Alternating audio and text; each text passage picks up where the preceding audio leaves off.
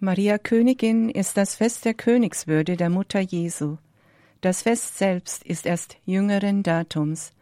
Doch das, was wir an diesem Tag feiern, gehört schon seit alter Zeit zum Glaubensgut der Kirche. Als Gottesmutter hat Maria Anteil am Sieg ihres Sohnes Jesus Christus über Sünde und Tod. Und wie Christus zur Rechten des Vaters über allen Mächten und Gewalten thront, so hat er auch seiner Mutter Anteil an dieser Herrschaft gegeben. Die Verehrung Mariens als Königin des Himmels entwickelte sich im ausgehenden Mittelalter. Es ist bezeichnend, dass drei der vier marianischen Antiphonen, die ab dem 13. Jahrhundert zum festen Bestandteil des Stundengebetes der Kirche gehören, Maria unter dem Titel der Königin anrufen. Das Salve Regina, das zum Abschluss der Komplet im Jahreskreis gebetet oder gesungen wird, ist die bekannteste Antiphon. Aber auch das Ave Regina Cölorum in der Fastenzeit und das Regina Cöli der Osterzeit rufen Maria als Königin an.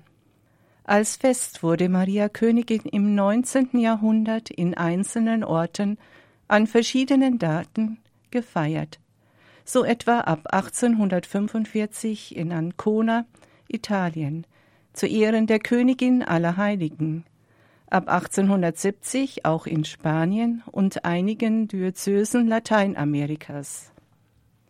Im Jahre 1954 führte Papst Pius XII. zum Abschluss des Marianischen Jahres den Gedenktag für die gesamte katholische Kirche ein.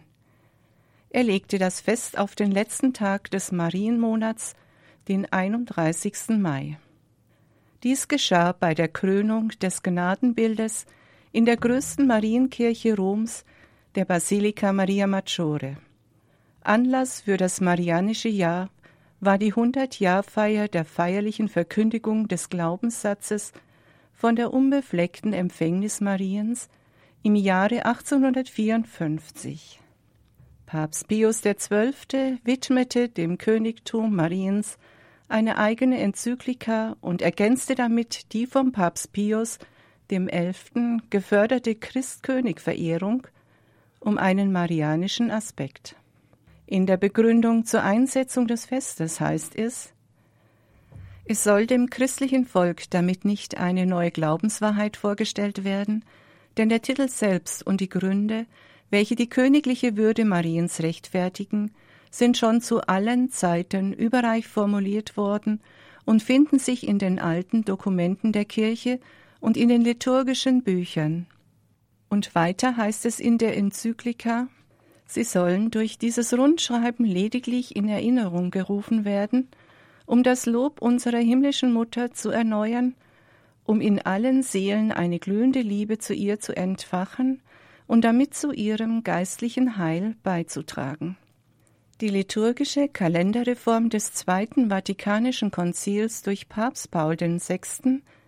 verlegte das Fest im Jahre 1969 auf den 22. August, den Oktavtag des Hochfestes Maria Himmelfahrt, zu dem es in innerer Beziehung steht damit sollte laut Angaben des römischen Kalenders die Verbindung zwischen der königlichen Würde Mariens und ihrer Aufnahme in den Himmel deutlicher werden.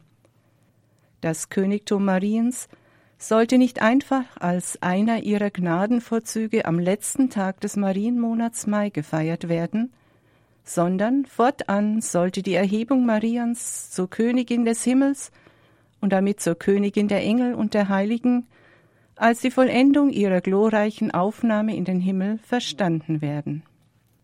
Im Zusammenhang mit dem Königtum Mariens ist auch der uralte Begriff von der Krönung Mariens verbunden, und man könnte den Gedenktag auch Maria Krönung nennen. Dieses Motiv ist in der abendländischen christlichen Kunst besonders auf Altarbildern und Skulpturen häufig dargestellt. Auch im Rosenkranzgebet wird es als letztes der glorreichen Geheimnisse meditiert.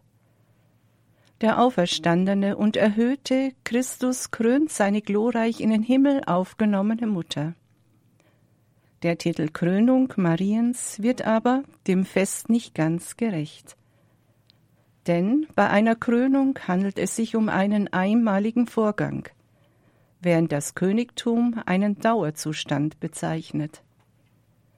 Mit dem Fest Maria Königin soll also die dauernde königliche Würde Mariens besonders hervorgehoben werden.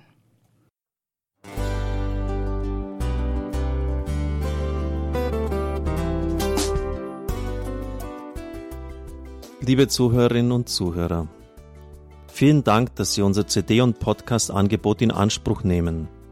Wir freuen uns, dass unsere Sendungen auf diese Weise verbreitet werden. Dieser Dienst ist für Sie kostenlos. Für uns ist er allerdings mit einem nicht unerheblichen finanziellen Aufwand verbunden. Deshalb sind wir für jede Spende dankbar. Alle Bankverbindungen unserer Spendenkontos können Sie über unsere Homepage horeb.org unter dem Menüpunkt Spenden einsehen. Dort besteht auch die Möglichkeit, online zu spenden. Natürlich nach den neuesten Sicherheitsstandards. Sie können diese Informationen auch bei unserem Hörerservice unter der Telefonnummer 08328 921 110 erfragen. Ich wiederhole die Rufnummer 08328 921 110. Vergelt's Gott für Ihre Unterstützung. Ihr Pfarrer Kocher.